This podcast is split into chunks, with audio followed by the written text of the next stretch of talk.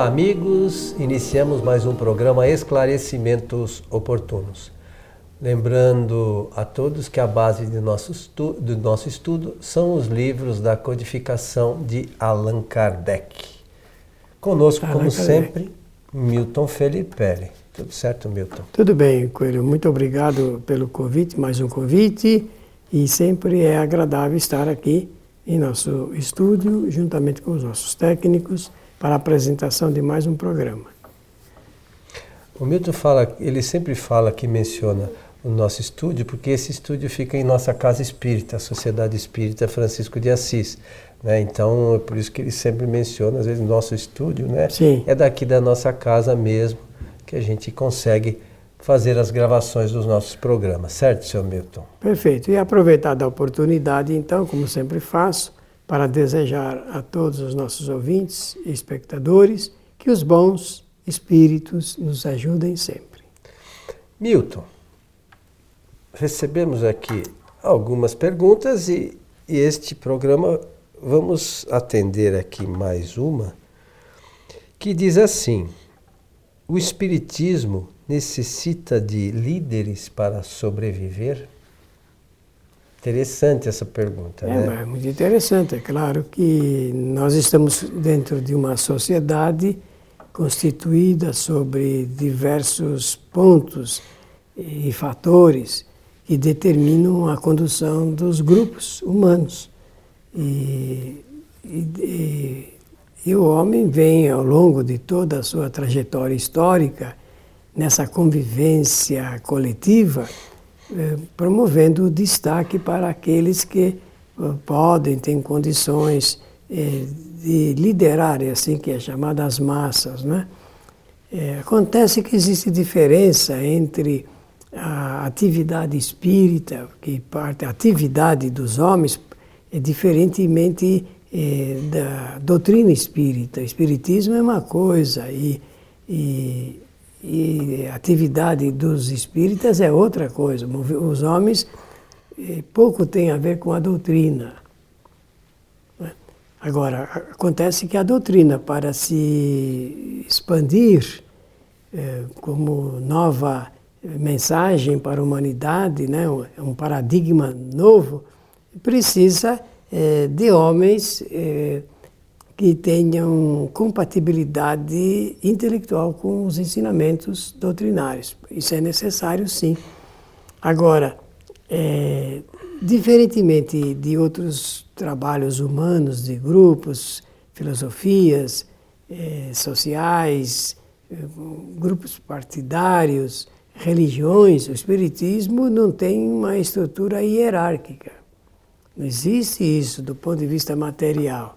Espiritismo foi apresentado é, em 1857 pelas manifestações voluntárias de espíritos é, é, de pensamento superior e também pela, pelo trabalho voluntário de médiuns, no caso, meninas francesas, médiuns excepcionais, extraordinários, que se apresentaram em um determinado momento.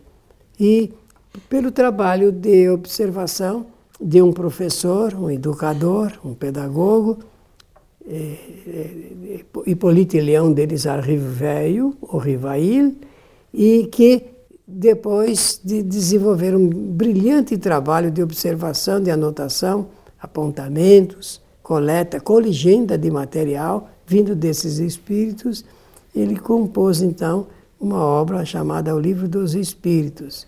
É a partir daí que se forma a atividade humana, a atividade espírita aqui entre os homens. Ele então substituiu o seu nome verdadeiro para defender e preservar, primeiramente, as médiums e depois, eh, devido à sua situação social, ele deu, assinou como sendo uh, o nome Allan Kardec. Eu falei isso para nós vermos que, historicamente, a doutrina nasce diferentemente de outras eh, doutrinas, né? e é apresentada eh, coletivamente. Né? O Allan Kardec ele se ocultou né? para poder mostrar que o trabalho é um trabalho de uma grande coletividade invisível. Então a obra, o Espiritismo no fundo é uma obra dos invisíveis, daqueles que se ocultam, são espíritos que nossos olhos materiais não veem e, e que vivem e por esse fato eh, disseram presente quando foi necessário o desenvolvimento desse trabalho. Então, essa é a partida nossa. Então, não tem nada, uma estrutura hierárquica, não tem nenhuma instituição que pode se titular é, como a coordenadora das atividades humanas do Espiritismo. Kardec, ele criou uma figura muito importante, é claro, e isso que eu vou falar agora está no livro Obras Póstumas, né? É, quando ele fala é, da coletividade central, da direção central do Espiritismo. Ele vai fazer uma sugestão de um colegiado para a direção dos trabalhos, ordenação dos trabalhos espíritas. É que ao longo do tempo, os homens desviam, ou se desviam, da rota. O fundo é esse. Então, há eh, o aparecimento de algumas ideias eh, de liderança e muitas das quais boas e outras desejando muito, né? É, em relação ao que se pretende.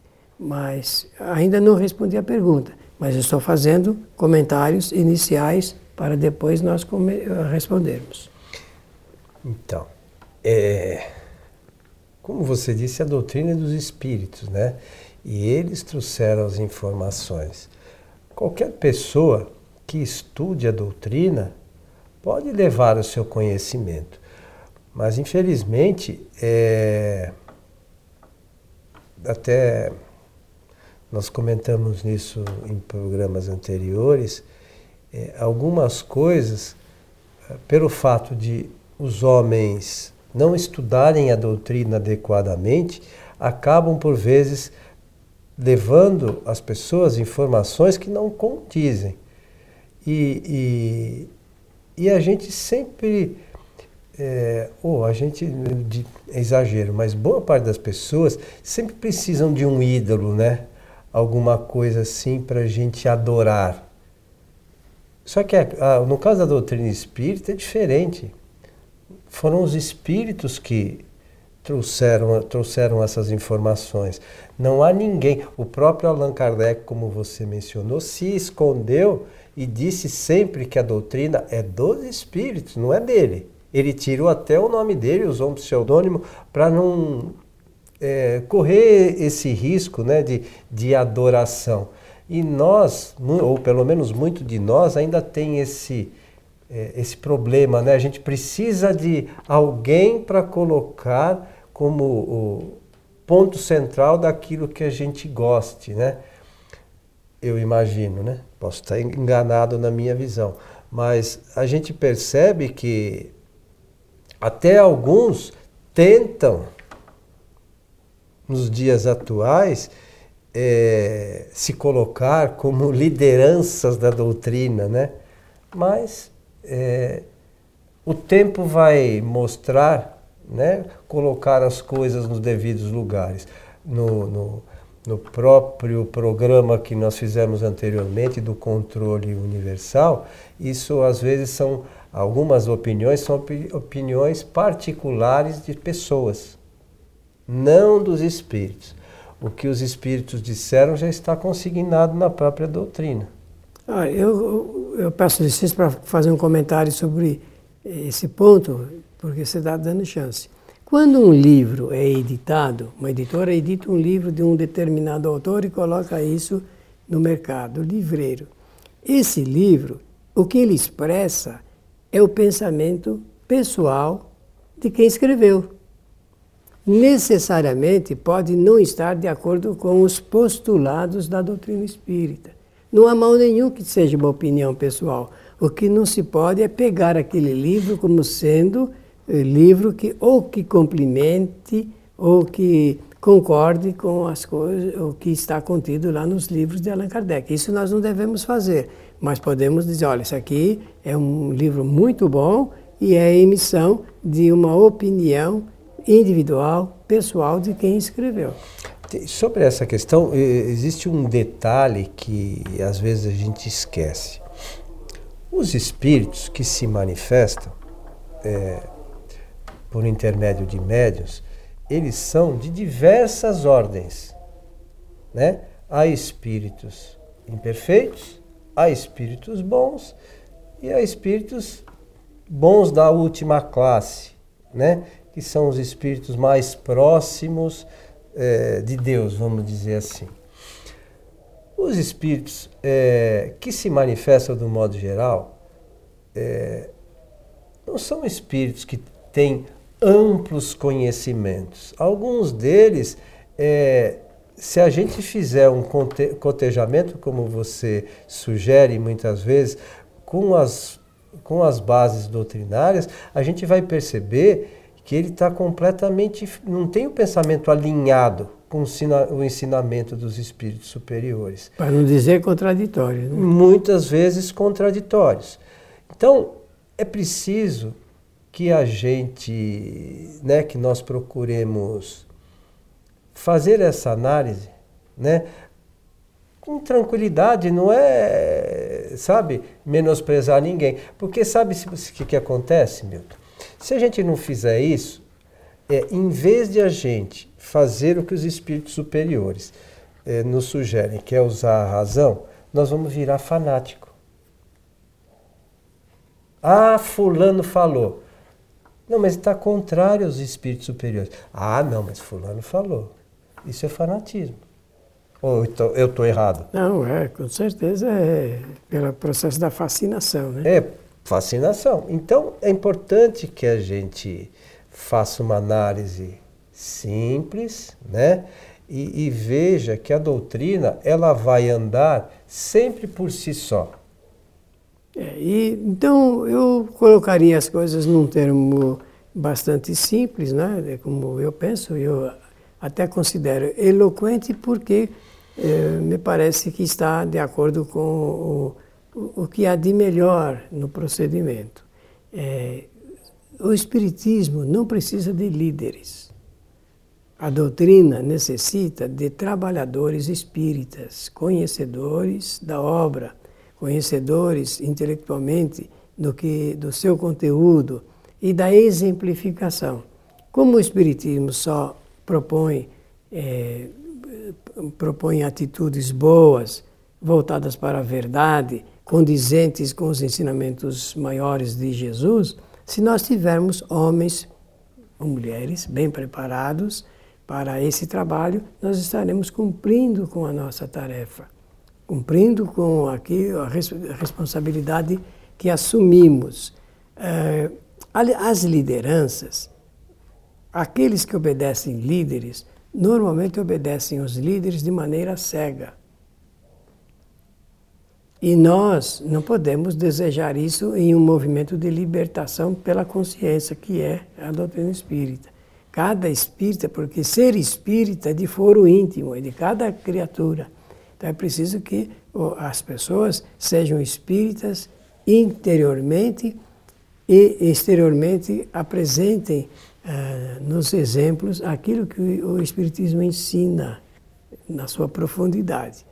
Me parece que dizendo assim, nós acertamos e não deixamos nada é, em aberto para dar ideia de que é, a doutrina precisaria né, desses, dessas lideranças de massas, é, porque não, não existe nenhuma orientação de Allan Kardec para isso. Se nós observarmos as re, boas recomendações, ele até faz ah, uma análise eh, do que é ser espírita no entender dele. Ele apresenta três categorias e do, do trabalho que os espíritas eh, deveriam eh, desenvolver. Por falar nisso, eu estou me lembrando do que contém o Evangelho segundo o Espiritismo naquela parte relacionada com ah, o comportamento dos bons espíritas. Né? Então, ali é que nós vamos perceber eh, a, a proposta de Allan Kardec para esse, esse trabalho é, de estímulo para os homens examinarem ah, os assuntos doutrinários.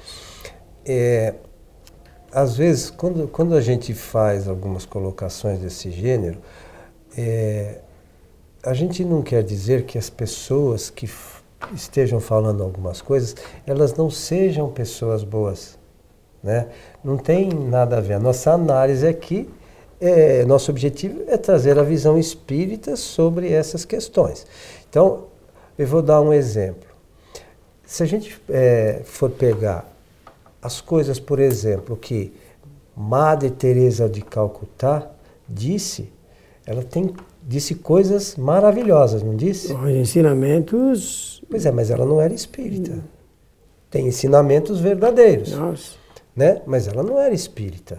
Né? Então, é, o fato de algumas vezes, algumas pessoas que são espíritas falarem coisas boas, é, elas é verdadeiro também, mas as questões relacionadas diretamente com a doutrina são verdadeiras. Isso é uma outra questão, né? Então você vai pegar o Dalai Lama, também fala um monte de coisas boas, mas ele não é espírita. Ele fala né, da, da, da religião dele. Então é essa distinção que a gente tem que fazer, que pessoas falem, falam coisas boas, mesmo as pessoas que falam, em, algumas que falam em nome da doutrina, falam coisas boas também. Mas a gente tem que ver se o que fala doutrinariamente está, está alinhado com os ensinamentos dos espíritos superiores. Essa é a diferença. Por... Não é que ninguém é mal. Não, não se trata não, disso. Não estou falando disso. É, é que a, a, às vezes a gente, quando faz essas colocações, a gente gosta de lembrar, porque a gente não é contra nada nem contra ninguém. Mas se nós somos espíritas, a gente tem que falar em nome da doutrina, coisas relacionadas com o espiritismo. Não adianta eu falar uma coisa é, para as pessoas que supõem que seja espiritismo, não tem nenhuma relação. Muitas vezes a gente vê pessoas falando coisas que supõem-se serem espíritas e não tem nenhuma relação com a doutrina. E as pessoas, às vezes, idolatram. É, e arrastam, né? Porque as pessoas que têm um, digamos, um poder magnético maior, uma verve na influência na palavra, acabam por arrastar as multidões às vezes, né? Mas eu, no, o espiritismo não é feito assim para para essa massa. A doutrina não veio para todos a humanidade, não é? é são ainda é, uma parte da nossa humanidade que tem condições de entender o, a proposta da doutrina espírita. Observem bem, até no meio espírita, a maioria ainda não entende a doutrina. A infinita maioria. Não entende a doutrina. Se a gente faz qualquer pergunta elementar do livro dos Espíritos ou algum, algum questionamento que, do livro do Evangelho segundo o Espiritismo, que é um livro talvez o mais lido dentro da literatura espírita, percebe que as pessoas ainda não conhecem a fundo isso. Então é necessário é, que lembremos que o que mais precisamos fazer é traduzir no nível do conhecimento a proposta que os espíritos superiores apresentaram por ocasião da codificação espírita. E aí sim, voltando ao que você disse no início, aí a doutrina precisa realmente de homens que estejam é, imbuídos desse objetivo Sim. para levar às pessoas esse conhecimento. Com simplicidade, sem estardalhaço, sem, é, sem é, recursos assim bombásticos de mídia, porque o trabalho ele é um trabalho que passa pela intelectualização do homem. Então é preciso que haja boa reflexão Espiritismo é uma doutrina de sabedoria. Quem falava isso era um companheiro querido, muito querido, saudoso, Natalino do Livro. Ele repetia isso em quase todas as palestras. O Espiritismo é uma doutrina de sabedoria. Eu repito porque eu gostei tanto dessa maneira dele expor que eu acho bastante válido e justo multiplicar esse, essa ideia. Lembrando, mais uma vez, que por vezes ah, ah, muitos ainda pegam informações supostas de espíritos, e os espíritos nada mais são que homens que desencarnaram. Né? E não detêm todo o conhecimento. Eles falam aquilo que eles conhecem. Não é porque participa do mundo espiritual, está no estado de erraticidade, que, que é um espírito brilhante. Nós temos no estado de erraticidade espírito em todos os níveis de conhecimento. Então é preciso que a gente tenha muito cuidado para não se perder nesse caminho maravilhoso que é o Espiritismo. Agora eu vou dizer por que, que eu penso que o Espiritismo não precisa de líderes para sobreviver. Por favor. Porque eh, quando esses líderes desaparecem, não fica nada. Porque aquele bom, eh, bom homem de condução de grupos é aquele que prepara outros para substituí-lo, e não um, as, vários, porque eh, partindo um fica outro, partindo aquele fica mais outro. Então, e eu, vai se multiplicando. Vai, né? Essa é a agência da multiplicação. Então é preciso que aqui, os nossos irmãos que conduzem, porque no meio espírita se costuma chamar dirigente espírita. Não está errada a palavra, tecnicamente, porque ele dirige mesmo o tipo de trabalho. Então que ele realmente prepare outros para substituí-lo. Então é isso, meu amigo Milton. Fica a sugestão, né, pessoal Sim. que não sei se gosta muito dessas coisas às vezes que a gente fala, porque é necessário que a gente reflita sobre a doutrina, né? Como você falou, é uma doutrina de conhecimento e não basta alguém dizer simplesmente as coisas para a gente acreditar. Vamos lá, checar se é verdade, estudar e se não for verdade, vamos nós estudar e levar o certo, o correto adiante.